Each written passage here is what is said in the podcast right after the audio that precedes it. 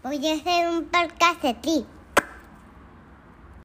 Podcast de Tri, podcast de Tri, podcast de Tri, podcast de Tri. De tri, de tri.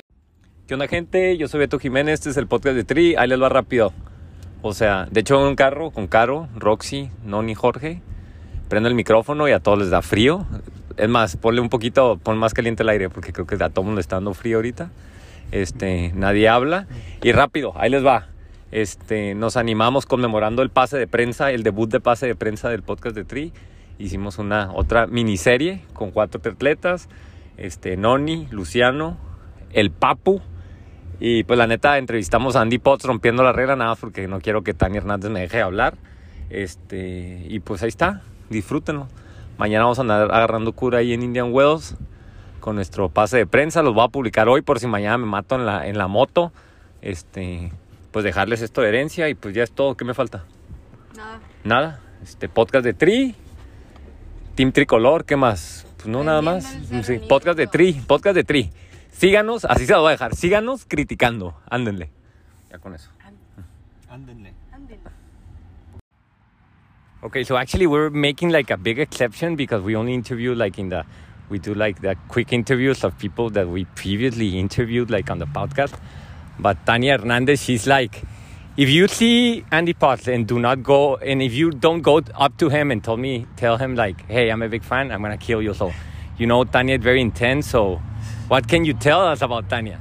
So uh, I've been working with Tanya. Tanya's part of uh, AP Racing Team for a bunch of years. I can tell you that her spirit uh, is totally genuine, and she races with heart, and she's just a very giving person. Uh, Yeah, yeah. yeah. Tanya's awesome. like I told you, we're like number one in Spanish podcast, and Yep. we do we go from from Paco Serrano. I was telling you, like a legend, pro athlete, Olympian, to Tanya, mother of four, that she just tries to do her best, and actually, But Tanya. Tanya's pretty good. no, you know what? Tanya's on the top of the rate, Yep. ratings, and not only because she's a good triathlete, because she has what you say, like the the spirit thing that people like mothers.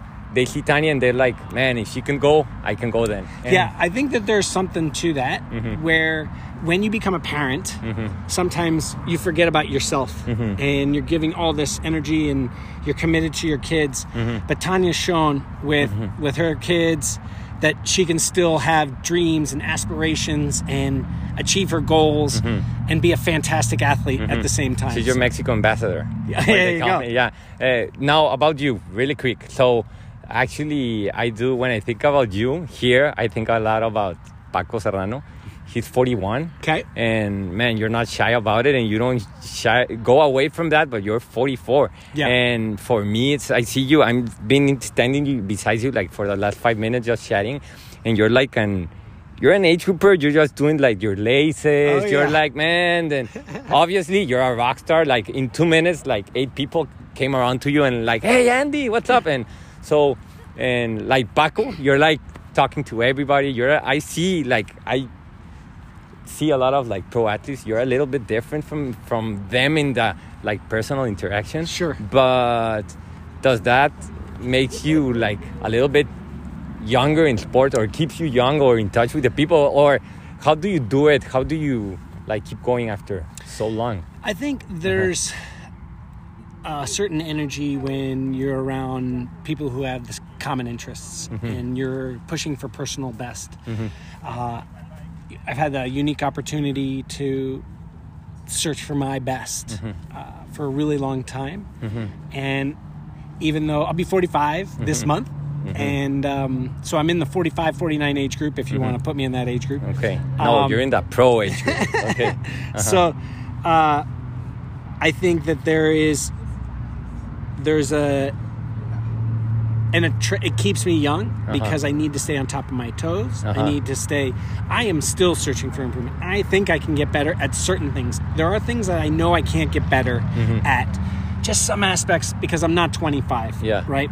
But there are different things that really intrigue me and interest me to get better at. Uh-huh. That's I- what keeps you going. Yes. What things specifically? Um, like, I, I'm, I'm actually riding faster than Uh-huh. ever. This year in uh, was the first time I ever broke two hours in Cancun. yeah, yeah, I saw that. Um, so I'm riding yeah. really you great. beat our boy over there, Tony Villardaga. yeah, yeah, okay. Uh-huh. Um, and then, you know, I I'm trying to tap into all of my old swimming knowledge to see if I can't stay in the front group on the Mm-hmm. swim.